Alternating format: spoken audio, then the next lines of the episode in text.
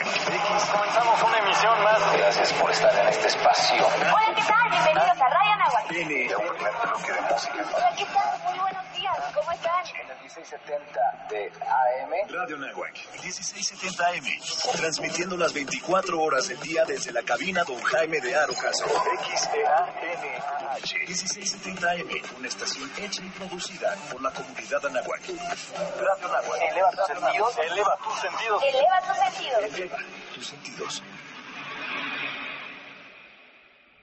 Hola, soy Alberto Ratia. Carlos Cañas, Ricardo Rangel. Rafael Molina. Marisol Huerta. Daniel Arandía. Oscar Gómez. los halcones de la banca. Y estás escuchando Halcones Financieros. Atrapa el conocimiento bancario aquí, Radio Nahuac, 1670 AM. Amplía tus sentidos.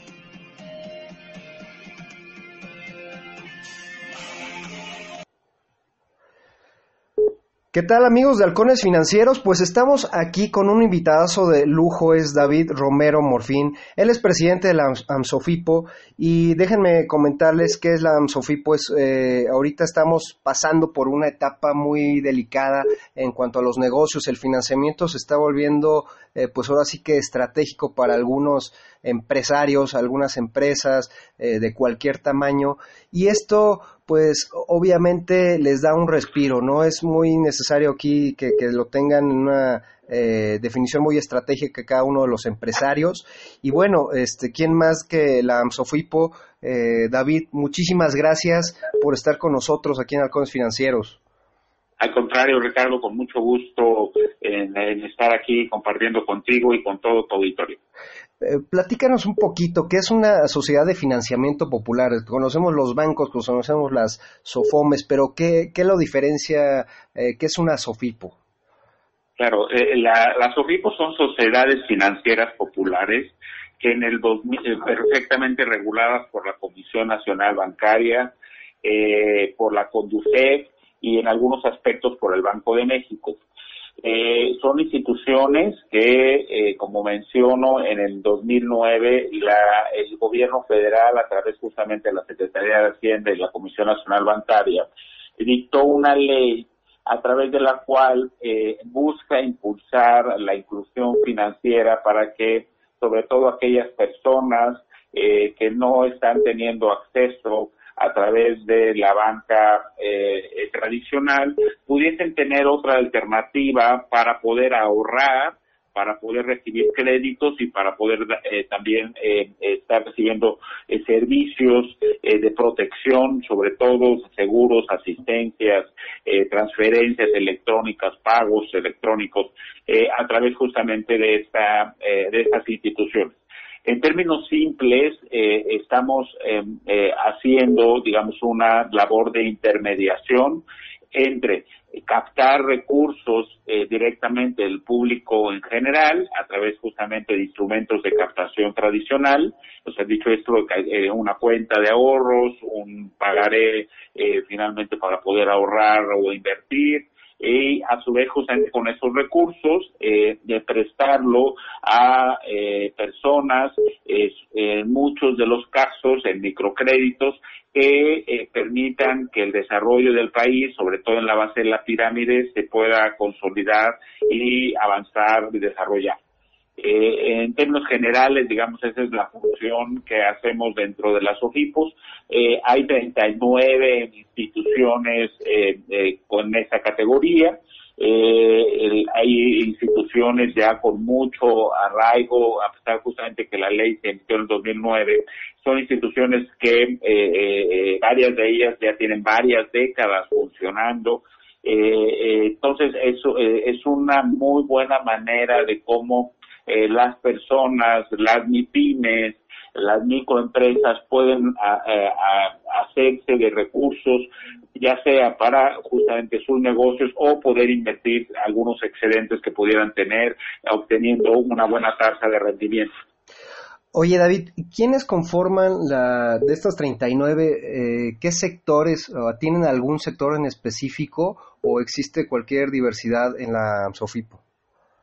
Eh, al igual que, que, en algunos otros sectores, particularmente en la banca, donde eh, dependiendo el, el, modelo de negocio que tiene cada institución, eh, va a, atender a determinados sectores, también en el, en ramo de las OFIPOS tenemos esa diversificación.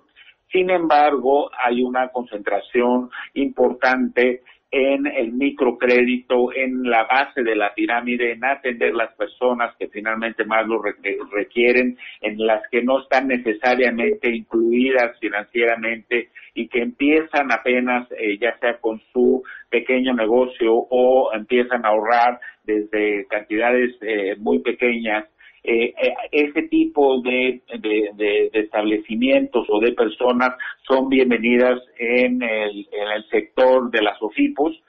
Y insisto, lo que estamos buscando es el atender sobre todo a la base de la pirámide sin embargo, eso no quita que también tengamos eh, negocios e instituciones eh, en las cuales pueden justamente venir a, traer los depósitos y donde estamos eh, otorgando un buen rendimiento justamente por esos depósitos y a su vez algunas empresas ya medianas que también estamos dándoles dentro de las OFIPOS también crédito. Ok, David, ¿cuánto es más o menos el promedio? Digo, seguramente eh, hay mucha diferencia entre, entre estas 39 eh, SOFIPOS, pero eh, ¿cuánto es más o menos el monto que se otorga este, en cada una de estas? O sea, el monto promedio en, en ¿qué estamos hablando? Ok, te refieres en crédito. Sí, sí, sí. Eh, muy bien, entonces nosotros damos crédito incluso desde dos mil, tres mil pesos hasta millones de pesos. Entonces, si, si nos damos cuenta, Ricardo, existe un espectro muy amplio para atender, insisto, a los negocios, eh, pues desde que están iniciando donde pues el requerimiento de, de capital a lo mejor no sea tan importante eh, eh, en términos relativos eh, en un inicio, insisto, de, por algunos un par de miles, hasta instituciones o empresas ya eh, perfectamente constituidas y que lleguen a requerir eh, varios millones para poder justamente eh, seguir operando sus, sus negocios. Entonces, en ese espectro, insisto, desde cantidades pequeñas que van justamente desde dos mil, tres mil pesos hasta millones de pesos. Oye, si hubiera un monto eh, de la base de la pirámide que ustedes atienden, ¿cuál, cuál, ¿de cuánto estamos hablando? ¿Cuántos millones de personas este, atienden una Sofipo?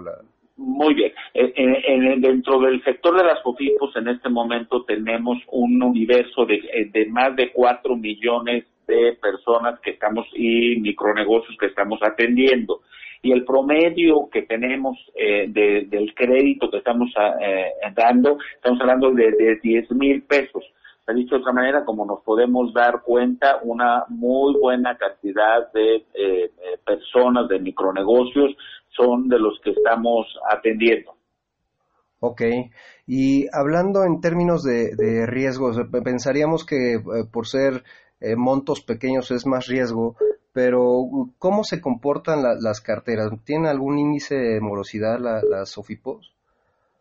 En virtud justamente que somos instituciones que estamos reguladas por la Comisión Nacional Bancaria, entonces esta misma regulación nos eh, eh, lleva a que necesitamos hacer los registros contables y generar las reservas preventivas y llevar pues finalmente todo lo que la ley nos exige para llevar un buen control y, poder justamente responder a, que las instituciones estén perfectamente bien llevadas y bien gestionadas.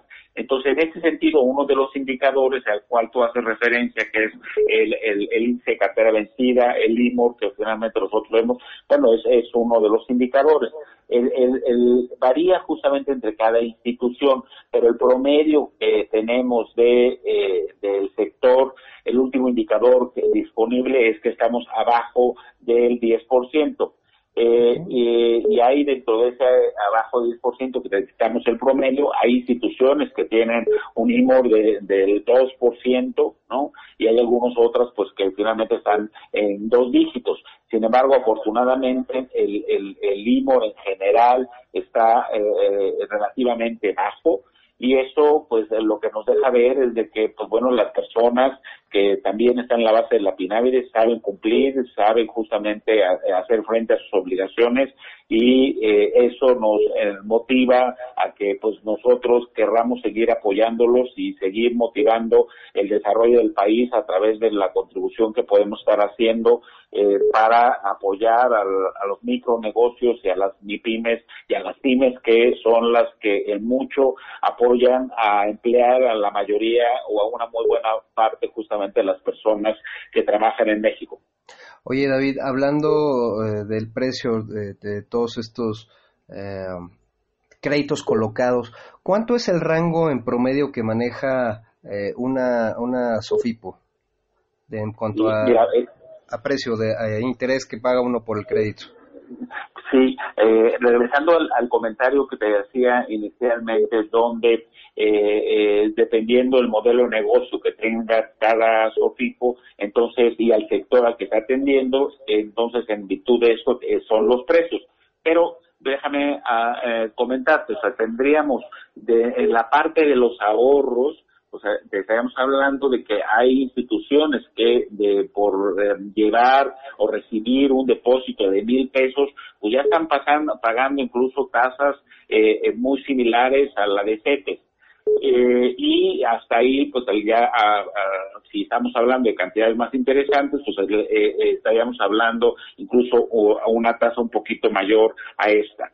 Esto en el tema relacionado de los ahorros y que, insisto, podría uno estar invirtiendo en una institución como en una SOFIPO desde, desde cantidades que vamos a hablar desde un peso, o sea, dicho de otra manera, desde prácticamente eh, algo que le permita a motivarse a la persona a empezar a ahorrar hasta millones de pesos.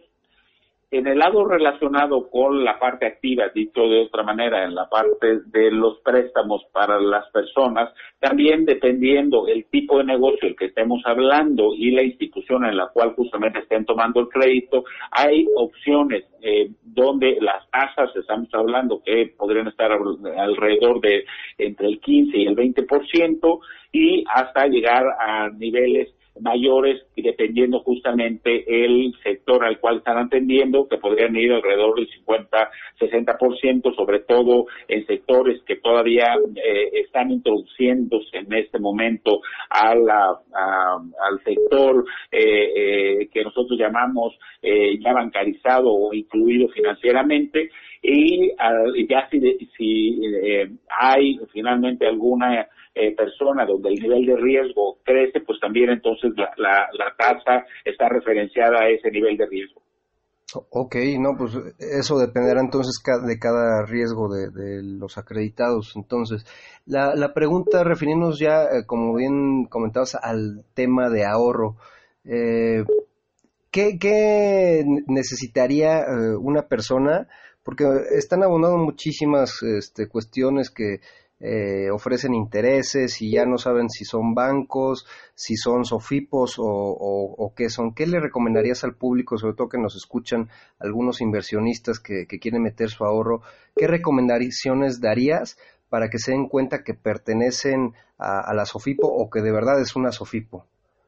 Claro, eh, me parece que eh, tu pregunta es, es muy trascendente en virtud de que eh, si uno eh, siempre antes de ahorrar se toma algunos minutos para revisar en dónde va a poner sus depósitos, dicho de otra manera, sus ahorros, es algo muy importante para evitar cualquier sorpresa. Y hay diferentes formas de hacer esto. Una es entrando a la página de la Comisión Nacional Bancaria, donde se tiene eh, eh, acceso a, determinar y a ver quiénes serían las personas autorizadas y supervisadas por la Comisión y que finalmente están velando por eh, los intereses y que todas las instituciones cumplan finalmente con diferentes lineamientos que dan la seguridad de que sus depósitos están bien gestionados y bien llevados. También en la Conducef existen diferentes eh, eh, elementos ahí y, registros donde uno puede hacerse y darse cuenta cuáles son los bancos y las instituciones como las UFIPOS que están autorizadas. Y evidentemente la página de la AMSOFIPO que eh, eh, es donde están registradas todas las instituciones y las OFIPOS eh, que tienen el registro y que pueden estar recibiendo depósitos de público en general. Entonces, como podemos darnos cuenta, existen diferentes medios y, la verdad es que es muy sencillo darse cuenta de esto. Entonces, simple y sencillamente, si uno toma unos minutos a través de las redes sociales, del Internet, para poderse darse cuenta de quiénes son esas instituciones. Perfecto, David. Y ahorita con todo este tema de la pandemia, eh, ¿qué, ¿qué relevancia ha tomado la tecnología para todas las financieras populares? Yo creo que mucha relevancia. Yo, creo que no solamente para las finanzas populares, sino para todos los ámbitos de, nuestra vida. Hoy eh, podemos darnos cuenta que la educación, la salud, el comercio, eh, los alimentos y evidentemente también el sector financiero, eh, el, tema eh, relacionado a que podamos hacer la, nuestra actividad o nuestras transacciones de manera digital, dicho otra forma, de manera no presencial, eso hace que pues, las personas con esta falta de movilidad puedan estar cubriendo sus necesidades sin salir de su casa. Entonces el tema digital es algo que eh, eh, en los últimos eh, tiempos ha sido algo que se ha venido desarrollando de manera importante, pero es algo que apenas empieza y que además vamos a ver de manera mucho más relevante visto en las diferentes instituciones y en los diferentes ámbitos de la vida que estará siendo mucho más ocupado de lo que habíamos visto en el pasado reciente. David, con este eh, tema de la tecnología, eh, supongo que la, sociedad, las sociedades de financiamiento popular tendrán este, una participación interesante en todo México. Eh, ¿Existe la presencia en todo México de, de, la, de las sociedades de financiamiento popular? Sí, así es. si vemos justamente el, espectro de las personas y las instituciones que trabajan, más bien que, dan servicio como sea financiera popular, eh, varias de ellas dan servicio a nivel nacional. Y a través ahora de los medios electrónicos, entonces eh, se puede obtener una cuenta para donde poder ahorrar o un crédito incluso desde la comodidad de su casa en cualquier eh, ciudad o cualquier población dentro de la, de la Ciudad de México. O sea, hoy tenemos elementos que, que permiten finalmente esta operatividad, entonces pues esto eh, pues nos llena de, eh, de mucha ilusión a, todos los que trabajamos dentro de las OFIPOS, porque hoy la tecnología nos está permitiendo poder eh, lograr ese gran sueño de poder incluir a más personas al sistema financiero a través del uso de la tecnología que hoy no lo está, no, insisto, da el acceso para poderlo realizar.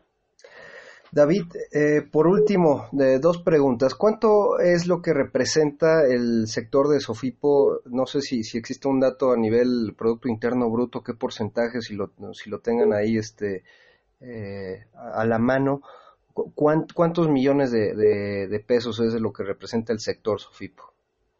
Sí, en este momento, si, viéramos eh, los grandes números de las OFIPOS y del sector, estaríamos hablando, como decía, que estamos eh, incluyendo a cuatro, a cuatro millones de clientes, con más de 32 mil millones en crédito y más de 25 mil millones en captación. Es una cifra que consideramos que es relevante sin embargo, también creemos que todavía podemos hacer una mejor eh, inclusión a través justamente del uso de la tecnología, como lo estábamos platicando hace un momento, donde este sector se va a seguir viendo y siendo más relevante eh, día con día, en virtud de que tiene las credenciales y, y, el buen management de las personas que trabajan dentro de las OFIPOS para poder hacer frente a las necesidades que tienen los mexicanos que entienden muy bien cómo eh, somos eh, la mayoría justamente los mexicanos y entonces por consiguiente podemos atender mejor las necesidades. Entonces, eh, el, ahorita, insisto, estamos en un proceso en, a través del cual pretendemos con el uso de la tecnología, poder estar sirviendo mucho mejor a los mexicanos y pues esta coyuntura que hoy nos eh, trae, pues nos obliga también a que podamos acelerar más el paso en ese sentido. ¿Cuáles, ¿Cuáles serían, por último, los principales retos que ve la SOFIPO, pues ahora sí, como en el sector, tanto como México, David?